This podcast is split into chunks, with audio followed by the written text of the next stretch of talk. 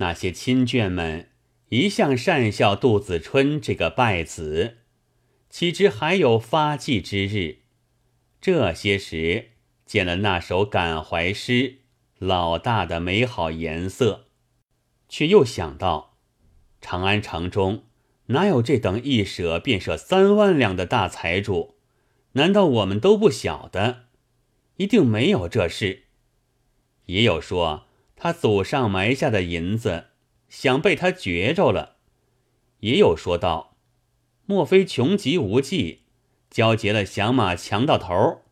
这银子不是打劫客商的，便是偷窃库藏的，都在半信不信之间，这也不在话下。且说子春将银子装上几车，出了东郭门，径上扬州而去。路上不择一日，早来到扬州家里，浑家韦氏迎着道。看你气色这般光彩，行李又这般沉重，多份有些钱钞，但不知是哪一个亲眷借贷你的。子春笑道：“银倒有数万，却一分也不是亲眷的。”背戏将西门下叹气、波斯馆里赠银的情节说了一遍，韦氏便道。世间难得这等好人，可曾问他什么名姓？等我来生也好报答他的恩德。子春却呆了一晌，说道：“其实我只看见银子，连那老者也不看见，竟不曾问的。我如今谨记你的言语，倘或后来再赠我的银子时节。”我必先问他名姓便了。那子春平时的一起宾客，闻得他自长安还后，带得好几万银子来，依旧做了财主，无不屈奉，似迎攒以付一般，因而撺掇他重装气象，再整风流。知他是使过上百万银子的，这三万两。能够几时挥霍？不及两年，早已庆尽无余了。渐渐的卖了马骑驴，卖了驴不走，熬枯受啖度过日子。岂知坐吃山空，立吃地陷，终是没有来路。日久岁长，怎生挨得？悔道：千错万错。我当初出长安别亲眷之日，送什么感怀诗，分明与他告绝了。如今还有甚嘴脸，好去干求他？便是干求，料他也绝不理我，弄得我有家难奔，有国难投，叫我怎处？为是道：倘或前日赠银子的老儿尚在。再赠你些也不见得。子春冷笑道：“你好痴心妄想，知那个老儿生死若何，贫富若何，怎么还望他赠银子？只是我那亲眷都是肺腑骨肉，到底割不断的。常言，傍生不如傍熟，我如今没奈何。”只得还到长安去求那亲眷。正是要求生活计，难系脸皮羞。杜子春重到长安，好不悲辞躯体去求那众亲眷。岂知亲眷们如约会的一般，都说道：“你还去求那顶尖的大财主，我们有甚力量扶持的你起？”指这冷言冷落、待机待善的，叫人怎么当的？险些把子春一气一个死。忽一日，打从西门经过，劈面遇着老者。子春不生感愧，早把一个脸都挣得通红了。那老者问道：“看你气色，像个该得一柱横财的，只是身上衣服怎么这般褴褛？莫非又消乏了？”子春谢道：“多蒙老翁送我三万银子，我只说是用不尽的，不知略撒漫一撒漫，便没有了。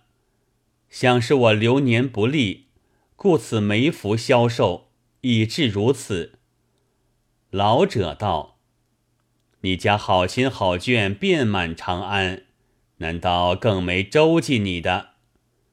子春听见说“亲眷周记”这句话，两个眉头就攒作一堆，答道：“亲眷虽多，一个个都是一钱不舍的牵令鬼，怎比得老翁这般慷慨？”老者道：“如今本当再赠你些财事，只是你三万银子不够用的两年，若活了一百岁。”叫我哪里去讨那百多万赠你？休怪休怪！把手一拱，往西去了。正是须将有日思无日，休想今人似昔人。那老者去后，子春叹道：“我受了亲眷们许多善孝，怎么那老者最哀怜我的？”也发起说话来，干是他硬做好汉，送了我三万银子，如今也弄得手头干了。只是除了他，叫我再望着哪一个搭救？正在那里自言自语，岂知老者去不多远，却又转来说道：“人家败子也尽有，从不见你这个败子的头。”三万银子，恰像三个铜钱，霎霎眼就弄完了。论起你那样会败，本不该周济你了。只是除了我，再有谁周济你的？你依旧饥寒而死，却不枉了前一番功过。常言道：杀人须见血，救人须救彻，还只是费我几两银子不着。救你这条穷命，袖里又取出三百个铜钱，递与子春道：“你可将去买些酒饭吃，明日午时仍到波斯馆西廊下相会。既道是三万银子不够用度，今次需送你十万两，只是要早来些，莫似前番又要我等你。”且莫说那老者发这样慈悲心，送过了三万，还要送他十万，倒也亏杜子春好一副厚面皮，明日又自去领受他的。当下子春见老者不但又肯周济，且又比先反增了七万，喜出望外，双手接了三百铜钱，深深作了个揖。起来，举举手，大踏步就走，一直径到一个酒店中，依然把三百个钱做一垛，先递于酒家。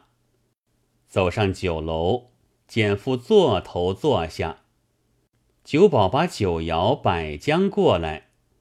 子春一则从昨日至今还没饭在肚里，二则又有十万银子到手。欢喜过望，放下愁怀，自意饮淡。那酒家知道他身边还有铜钱，下饭按酒，流水般来。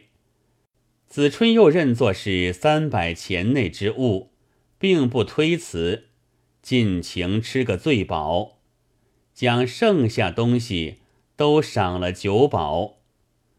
那酒保们见他手段来的大落，私下议道：“这人身上便褴褛，倒好个洒漫主顾。”子春下楼向外便走，酒家道：“算明了酒钱去。”子春只道三百钱还吃不了，乃道：“余下的赏你吧，不要算了。酒家道：“这人好混账，吃透了许多东西，倒说这样冠冕话。”子春道：“却不干我事，你自送我吃的。”撤身又走。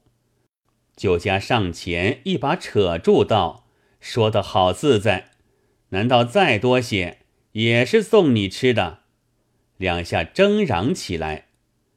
旁边走过几个邻里相劝道：“吃透多少？”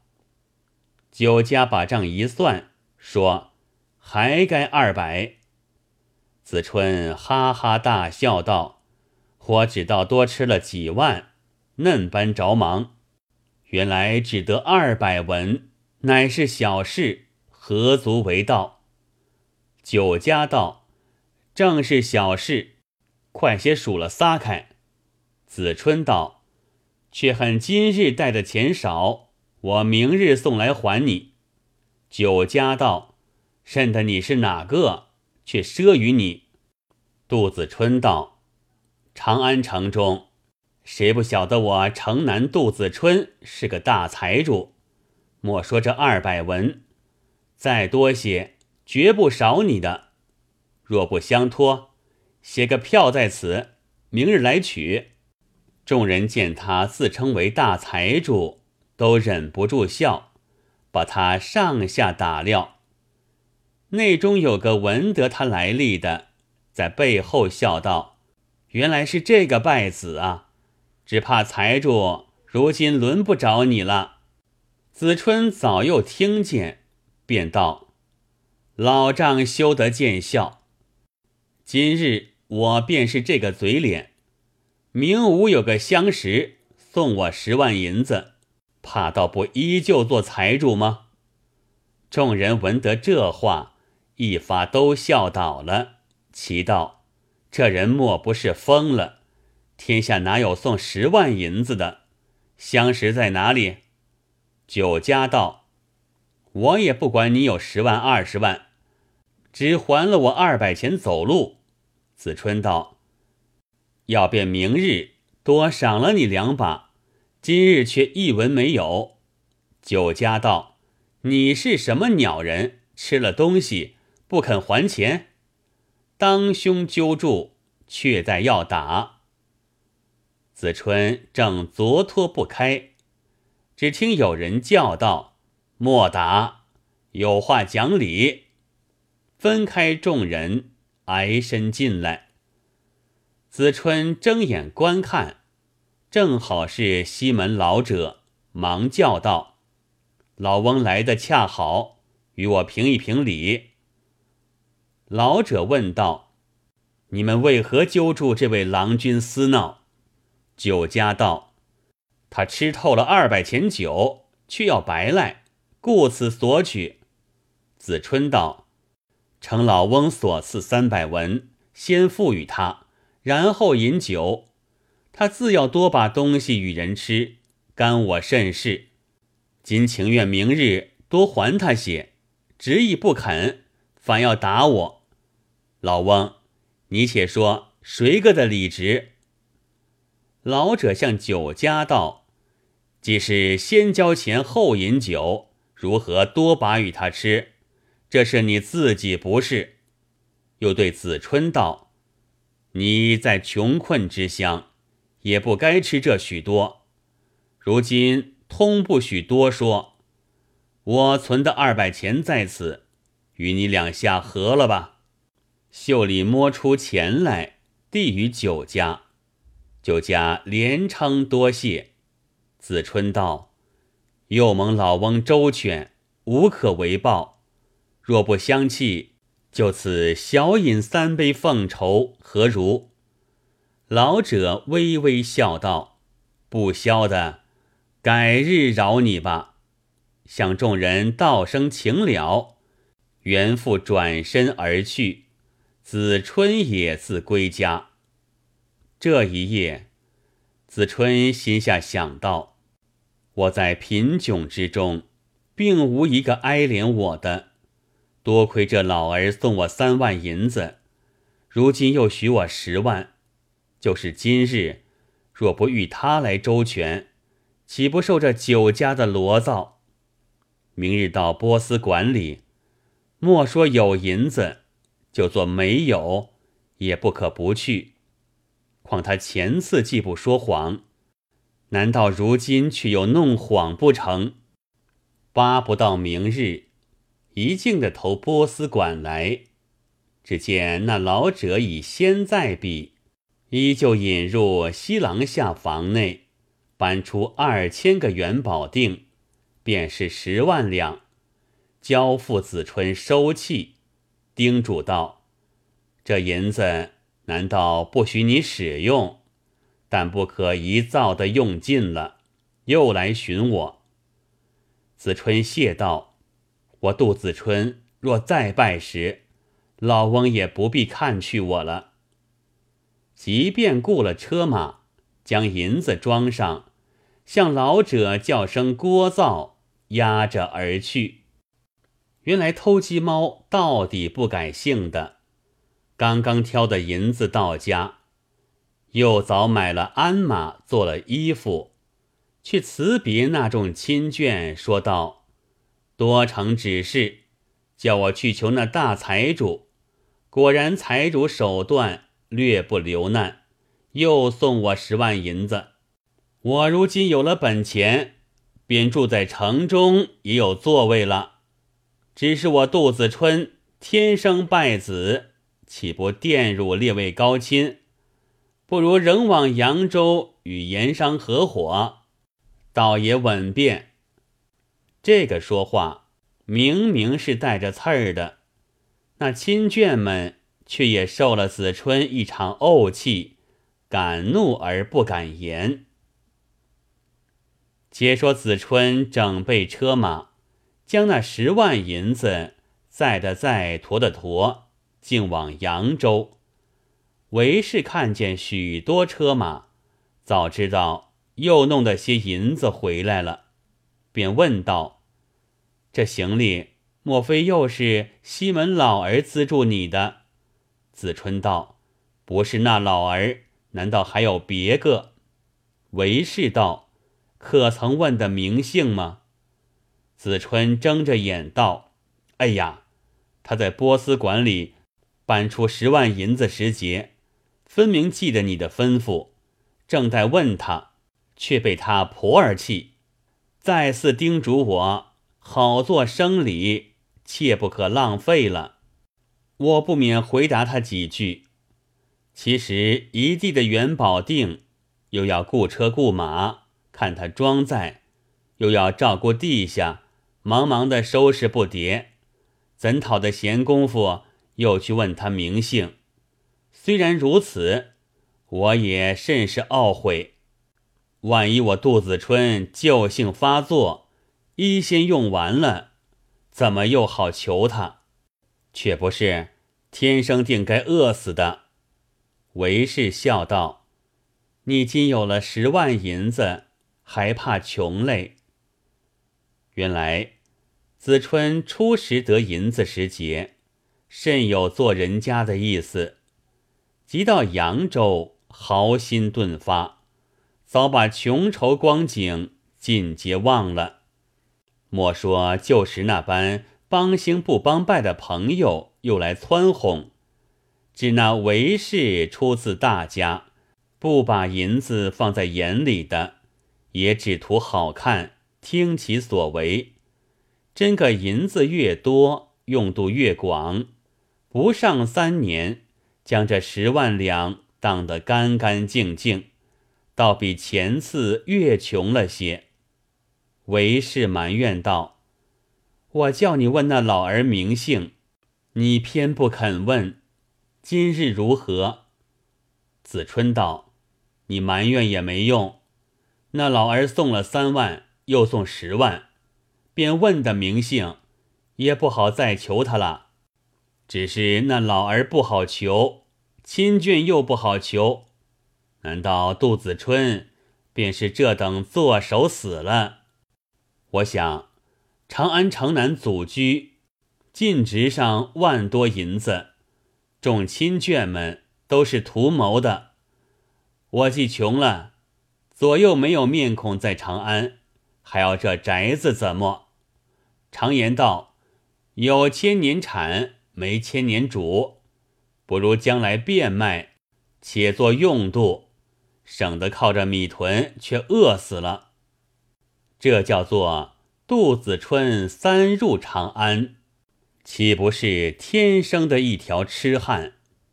有诗为证。末世黄金积满街，等闲费尽几时来？十年为侠成何计？万里投人谁见哀？